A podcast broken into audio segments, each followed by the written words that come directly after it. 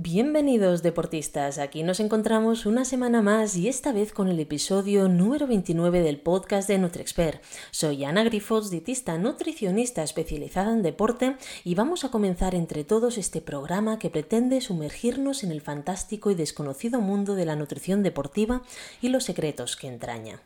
Hoy vamos a explorar un tema que es de gran interés para todos los amantes del deporte y la salud, el impacto del ejercicio en nuestro sistema inmunológico. Vamos a sumergirnos en los últimos estudios científicos para entender cómo el deporte afecta a nuestra inmunidad, qué deportes pueden ser más perjudiciales y cuál es el límite de la práctica deportiva para mantenernos saludables, así como algunas estrategias nutricionales para mejorar nuestra inmunidad en el deporte. ¿Estáis preparados? ¿Sí? Pues empecemos. Es un hecho arraigado en gran porcentaje de la población que la práctica del deporte es considerada como un hábito en nuestro modo de vida, en una sociedad económica y culturalmente desarrollada. De la misma forma que dedicamos unas horas cada día a dormir, a estudiar, a trabajar, a estar con los amigos o con la familia, dedicamos también unas horas diarias a entrenar para competir en un determinado deporte o simplemente no hace falta competir, sino para estar en forma y sentirnos bien con nosotros mismos. Están más que documentados los beneficios que para nuestra salud representa el ejercicio físico realizado de una forma habitual. Sin embargo, también está demostrado que depende de cómo le hagamos, puede ser perjudicial si se practica de una forma descontrolada sin tener en cuenta los límites genéticos fisiológicos de cada persona y también los factores medioambientales.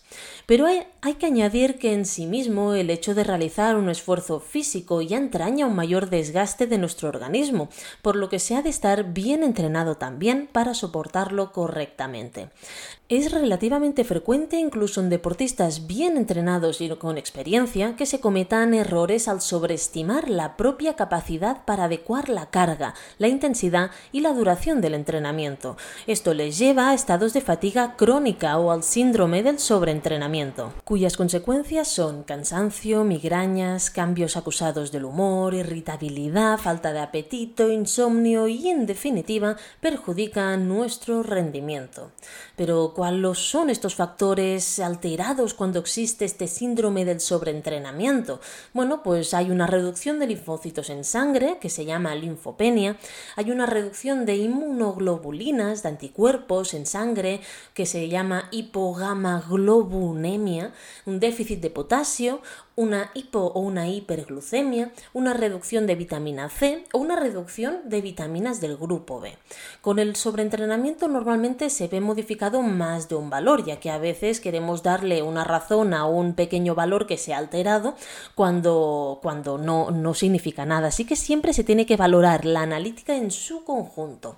Si únicamente existe variación de un factor, se tienen que valorar otros motivos por los cuales pueda salir alterado, como una correcta alimentación, una herida leve, una inflamación, una diabetes o en el caso de los leucócitos que a veces salen bajos en personas que tengan un bajo peso, que sean muy pequeñitas y tengan poca, poca grasa corporal en su cuerpo. Otro riesgo que puede sucedernos es que es el que tiene lugar al terminar un entrenamiento realizado a alta intensidad y de larga duración, que se denomina el open window. De modo sencillo, digamos que es un espacio de tiempo al finalizar el entrenamiento en el que nuestro organismo está más expuesto de un modo especial a bacterias, virus, otros patógenos, ya que nuestras defensas están debilitadas. Hubo un estudio bastante interesante de Niemann en, en el año 2000 que aunque haga ya 20 años de este estudio, indican muchísimo lo que es la inmunidad y cómo se afecta después de un ejercicio de carrera. Es precisamente en situaciones donde hay un, un entrenamiento muy intenso, donde se ha establecido esta relación muy directa entre la nutrición y el sistema inmunológico del deportista. Precisamente en este estudio se ve, se midió la actividad de las células natural killer, que son muy importantes dentro de las funciones del sistema inmunitario. Y se midió en 62 maratonianos. Antes y justamente después del ejercicio se ve una clara actividad de estas células, mientras que vemos una reducción significativa al cabo de 90 minutos, que es cuando sucede este espacio del open window. Este descenso de la actividad de las células natural killer puede tardar hasta 72 horas en recuperarse al 100%. De hecho, este, estas actividades, esta célula se midió 90 minutos después, 3 horas después del ejercicio y 6, horas después, y aunque sí que mejoraba un pelín, era prácticamente insignificante. En el proceso de recuperación de la actividad normal de estas células es cuando más propensos somos a padecer algún proceso infeccioso como catarro, gripe, virus intestinal y de aquí que después de una carrera muy intensa o muy larga veamos que muchos deportistas se ponen enfermos dentro de estos primeros tres días post competición. Los nutricionistas en general atribuyen a los nutrientes principalmente la función de producción de energía, y sí que es verdad, pero los que nos dedicamos a la nutrición y dietética deportiva sabemos que también se puede afectar directamente a la capacidad defensiva de nuestro organismo gracias a una correcta alimentación y de esta manera mejorar todas estas situaciones. Ahora mismo ya se sabe que la nutrición tiene este papel determinante en el desarrollo de determinadas enfermedades y precisamente precisamente el sistema inmunológico es el que proporciona esta acción protectora y de defensa para nosotros. A los deportistas nosotros siempre les pedimos antes de establecer cualquier programa nutricional que se realicen un análisis de factores de inflamación y de niveles de algunas vitaminas y minerales con el fin de determinar su estado inmunológico, como por ejemplo el TNF, que tiene un nombre muy feo, es factor de necrosis tumoral, pero es un factor de inflamación que usamos muchísimo, el GOT, la gamma-glutamil transferasa, entre otros valores, no hace falta decirlos ahora todos, pero sí que es verdad que en el podcast que hablamos sobre las analíticas de sangre, es un podcast muy interesante que podéis eh, retomar, bueno, que podéis ver otra vez, escucharlo para y tomar apuntes para decidir qué analítica sería la ideal para vosotros. Con la inflamación normalmente se ve modificado más de un valor inflamatorio en la analítica. Si únicamente existe la variación de uno de ellos, se tienen que valorar también otros motivos por los cuales pueda salir alterado, como un descanso incorrecto, una incorrecta alimentación, una pequeña herida, una diabetes, una patología hepática o patología de vías biliares, etc. Y aquí viene la pregunta del millón. ¿Qué deportes pueden perjudicar nuestra inmunidad? Pues bien, la intensidad y la duración del ejercicio son factores clave para determinar el impacto en nuestro sistema inmunológico. Los deportes de resistencia extrema, como ultramaratón, triatlón de larga distancia, a menudo se asocian a un mayor riesgo de infecciones respiratorias. Un estudio en Medicine and Science in Sports and Exercise de Nieman en 2019 encontró que los atletas de resistencia extrema tenían un mayor riesgo de infecciones del tracto respiratorio superior. ¿Y cuál es el límite de la práctica deportiva saludable? Bueno, pues seguramente muchos de vosotros sabréis que, que, nos pasamos seguramente del límite, porque todas aquellas personas que les guste entrenar mucho, que, que entrene más de 5, 6, 7 horas a la semana y haga deportes de larga distancia, pues yo creo que sabemos todos que estos deportes, hombre, muy, muy sanos y adecuados para el sistema inmunológico no son. Pero bueno, a nivel científico, ¿cuál es el límite para practicar deportes sin perjudicar nuestra salud inmunológica? Bueno, pues los expertos coinciden en que la clave está en encontrar un equilibrio entre el ejercicio y el correcto descanso y recuperación entre ejercicios.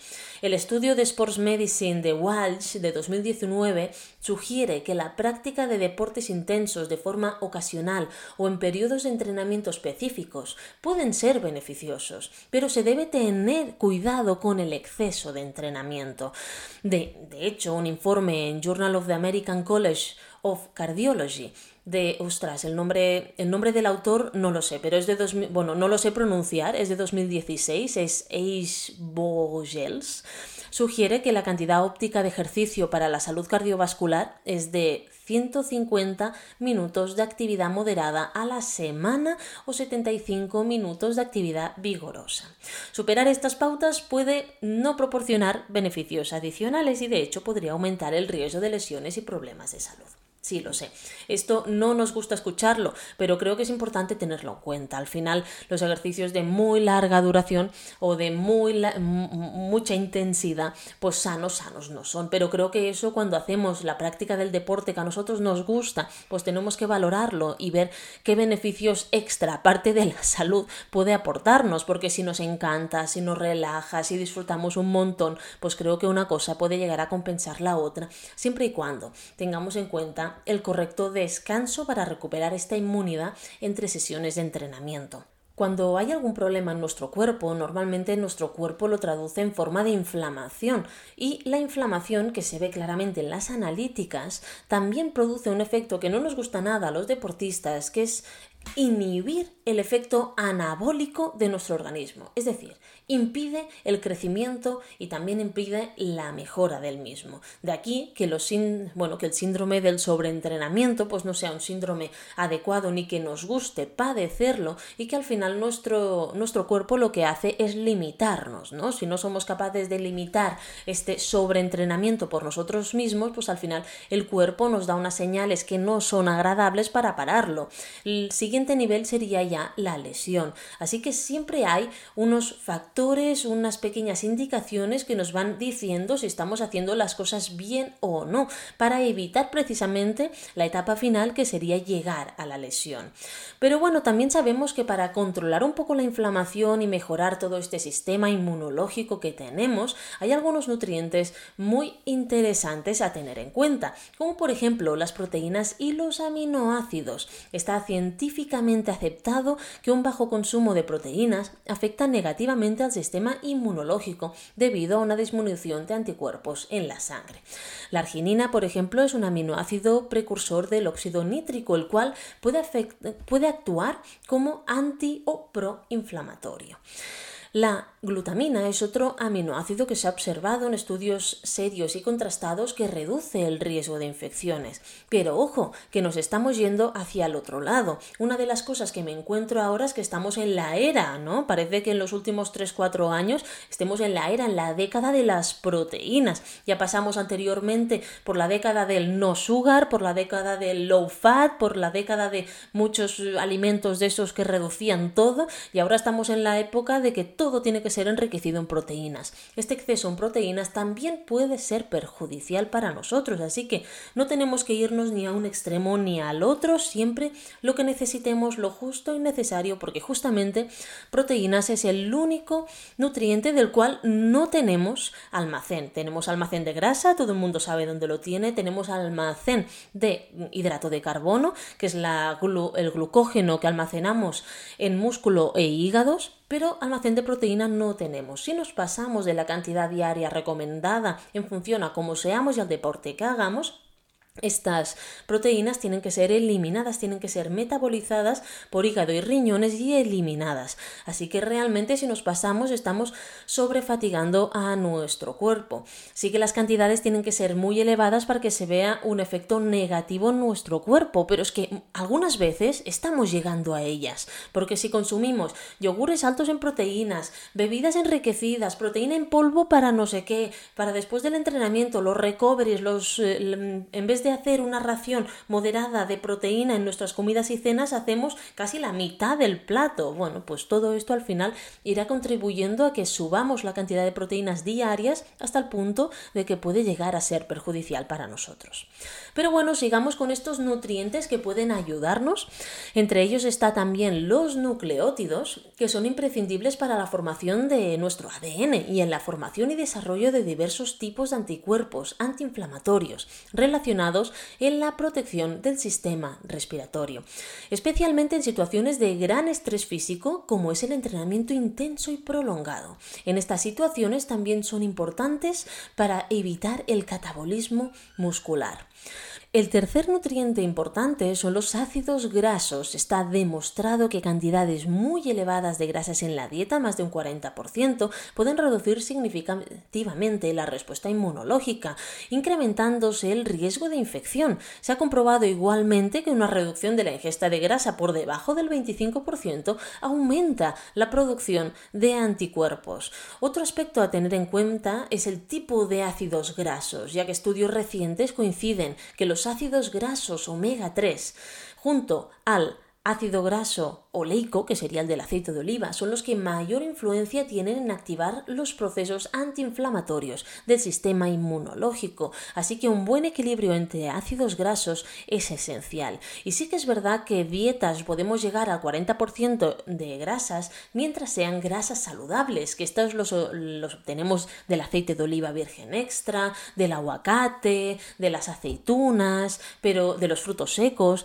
Pero ojo, porque el hecho de reutilizar los aceites, de cocinarlos con una temperatura demasiado elevada, de sofreír demasiado las cocciones, puede hacer que estos ácidos grasos tan saludables del aceite de oliva acaben transformándose en ácidos grasos que no son saludables. Así que siempre tenemos que tener un especial cuidado en las preparaciones, cómo lo hacemos y en no subir demasiado la temperatura de las cocciones. Un truco que nos enseñaban en cocina en la universidad era precisamente que el aceite no tenía nunca que humearse. Si humea es que ha superado este punto de, de, bueno, de, fusión, ¿no? Este punto eh, donde todavía mantiene las propiedades antioxidantes y traspasa ya a otro punto donde se oxida. Así que nos interesa que nunca humee el aceite, es decir, no lo podemos dejar en la paella para que se caliente eternamente.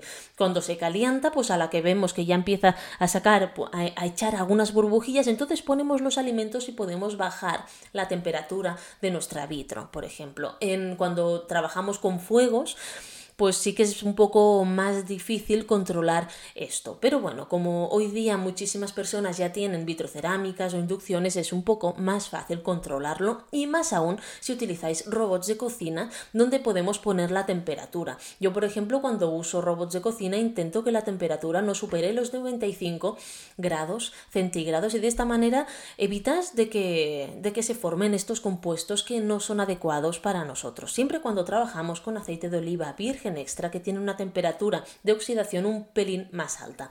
La del aceite de girasol es más baja y se tendrá que tener más cuidado. Bueno, pues pasamos a otro nutriente que es precisamente el selenio, un gran mineral esencial para nuestro sistema inmunológico y precisamente con una función muy especial en el hígado, en el bazo y en el sistema linfático. Sin embargo, hay que advertir que una suplementación demasiado elevada de este mineral puede producir efectos proinflamatorios.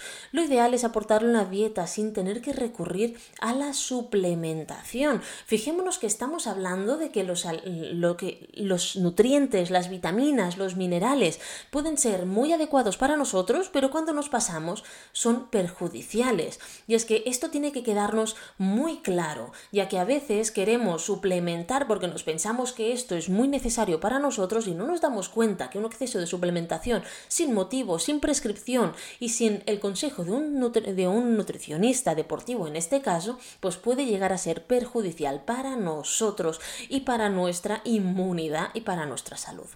Otro nutriente importante es el zinc. El zinc es el nutriente más estudiado en relación a la intervención en las respuestas del sistema inmunológico, especialmente en las infecciones respiratorias, con bacterias patógenas y radicales libres. Estos últimos, los radicales libres, son los compuestos tóxicos que se incrementan durante la práctica del ejercicio físico. ¿Qué ocurre? Que muchas veces nosotros mismos tenemos capacidad de anti bueno, antiinflamarnos, antioxidarnos a nosotros mismos, ¿no? Pero hay un momento que cuando la práctica deportiva supera el nivel de salud, digamos que esta formación de radicales libres, por mucho que nosotros tengamos componentes que nos antioxidan, pues no es suficiente y se generan en más cantidad. Así que en este caso, pues tendremos que aportar bastantes cantidades de bueno, pues eh, vitaminas antioxidantes para controlarlos. Pero el zinc también nos puede ayudar a controlarlos si lo aportamos en nuestra alimentación en unas cantidades normales.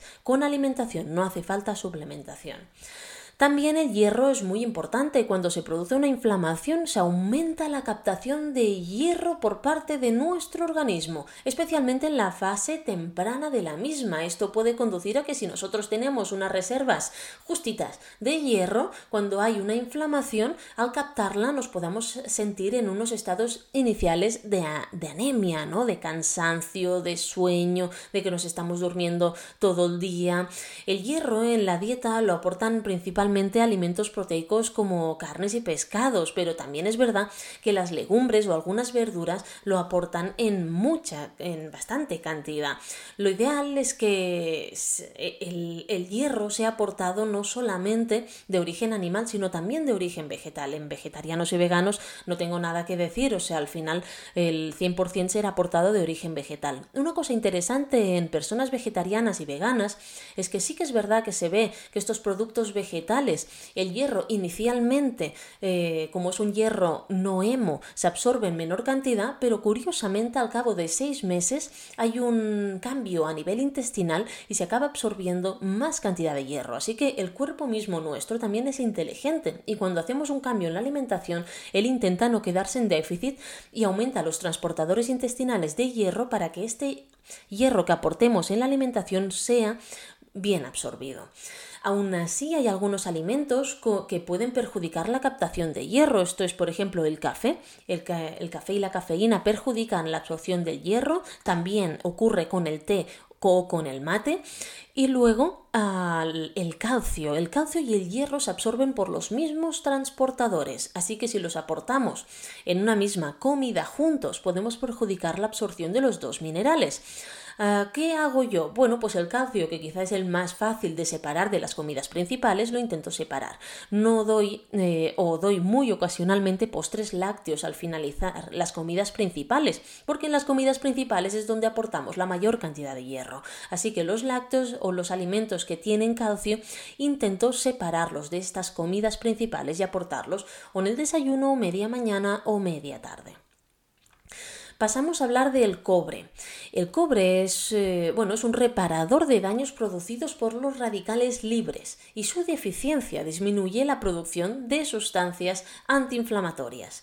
Así que es bastante importante y es un mineral que a veces no tenemos muy en cuenta, pero eh, tiene que haberlo en la alimentación. ¿Dónde lo obtenemos? De la fruta seca, de los cereales integrales, en las legumbres. Así que realmente rescatamos otra vez estos alimentos tan importantes como son cereales integrales, sobre todo si son grano entero, como el arroz eh, integral, como la quinoa, como el trigo sarraceno, como, como el mijo, el amaranto y luego legumbres de todo tipo, que somos un país mediterráneo, deberíamos intentar incorporar en nuestra alimentación cuatro días a la semana de legumbres. Luego también tenemos un mineral muy interesante que es el magnesio. Su déficit provoca la activación de procesos inflamatorios. Es muy arriesgado recomendar su suplementación porque su actividad anti o proinflamatoria está muy ligada al consumo de otros nutrientes. El magnesio lo encontramos en judía blanca, garbanzo, en la soja, en el arroz, quinoa, trigo, espinacas, acelgas, frutas secas, semillas de girasol y de sésamo, germen de trigo y chocolate negro. Lo tenemos en mucha cantidad en muchos alimentos diferentes. Pero sí que es verdad que en el deporte a veces nos puede ayudar a reducir un poquito esta rigidez muscular que podemos llegar a tener y en algunas circunstancias podemos decidir aportarlo antes o durante la práctica del deporte. Luego también tenemos esta cantidad de vitaminas tan interesantes como la vitamina A o la C o la E, que son grandes bueno, mm, antioxidantes. También tenemos la vitamina D, que es eh, muy importante en el deporte, la vitamina B6, la B9 o el ácido fólico y la B12. Se, detectan déficits de vitaminas en grupos de población concretos como los recién nacidos, ancianos, individuos con el sistema inmune afectado, deportistas. Todo ello puede provocar desarreglos fisiológicos, debilitando aún más nuestro sistema inmunológico. No solo en las personas con alta actividad deportiva son importantes estas vitaminas, sino también cuando existen lesiones o enfermedades de todo tipo, desde el resfriado común, problemas intestinales y hasta enfermedades degenerativas. En todas estas situaciones se ven déficits en vitaminas y minerales. La incorporación de estas vitaminas en la dieta y en algunos casos, tras una evaluación correcta de la ingesta, su suplementación puede tener una respuesta positiva para restablecer o mejorar la respuesta del sistema inmunológico. Sin embargo, esta mejora no se verá en personas que no presenten ningún déficit vitamínico y esto se ve en muchos casos. Si tú no tienes un déficit, no te vale de nada suplementarte, estás gastando tiempo, dinero y esfuerzo. Por este motivo se recomienda siempre que nos realicemos un análisis de sangre en el que se incluyen también algunas vitaminas y minerales y también un recordatorio de ingesta alimentaria de tres días para establecer si los niveles de vitaminas son los óptimos o no antes de incorporar una pauta de suplementación. Pero recordemos que esta suplementación solo será adecuada y recomendable en caso de deficiencia, de lo contrario será innecesaria y hasta perjudicial. Y fijémonos que antes de suplementar, lo primero es cambiar hábitos, porque si detectamos una deficiencia, es más fácil cambiar nuestro estilo de vida, nuestra alimentación para suplir esta circunstancia a tener que incorporar una vitamina un mineral concreto para el resto de nuestras vidas. Así que primero será siempre la alimentación. Por último, la suplementación. Y bueno, nada más que decir que las fuentes principales de estas vitaminas eh, son mm, frutas frescas, verduras y hortalizas. Así que, mm, como los deportistas, podemos llegar a triplicar o cuadriplicar las cantidades de vitaminas y minerales necesarias que necesitamos en nuestro día a día. Y precisamente las vitaminas y minerales se encuentran en alimentos de origen vegetal, tenemos que incorporarlos en nuestra alimentación. Y si no te gusta, busca otras maneras de hacerlo, otras recetas, otras formas para que puedas incorporarlo y de esta manera te sea mucho más apetecible. Por ejemplo, si no te gusta encontrarte verduras enteras, pues oye, las salteamos, las trituramos todas y hacemos como una salsa de verduras o purés de, de verduras variados o mil cosas para que podamos aportar todos, todos estos grupos de minerales y vitaminas a nuestra alimentación sin tener que suplementar. En conclusión, el ejercicio es esencial para una vida saludable y puede tener un impacto positivo en nuestra inmunidad. Sin embargo, la intensidad y la duración del ejercicio son factores determinantes en cómo afecta cómo se afecta nuestro sistema inmunológico. Los deportes de resistencia extrema pueden debilitar temporalmente nuestra inmunidad, por lo que es crucial encontrar este equilibrio entre ejercicio, descanso y correcta alimentación, tres pilares básicos para seguir adelante sin tener sorpresas a largo, a corto, medio o largo plazo como pueden ser las temidas lesiones. La clave para mantener una práctica deportiva saludable es saber escuchar a nuestro cuerpo, descansar adecuadamente y no exceder los límites de entrenamiento recomendados. Además, la nutrición y la hidratación adecuadas también desempeñarán un papel fundamental en el apoyo a nuestro sistema inmunológico. Y ahora sí, deportistas, finalizamos este podcast sobre el sistema inmunológico en deportistas. Recordar que el deporte es una poderosa herramienta para mantenernos saludables, pero como en todo el equilibrio es la clave. Mantened un estilo de vida activo, una alimentación e hidratación adecuada a vosotros y a vuestro estilo de vida y seguid de vuestro deporte favorito asegurando de dar a vuestro cuerpo el descanso, los nutrientes y la recuperación que necesita. Si tenéis más dudas sobre nutrición deportiva o queréis un asesoramiento individualizado, no dudéis en poneros en contacto con nosotros en info.nutriexpert.com o en nuestras redes sociales arroba nutriexpert y arroba anagrifols.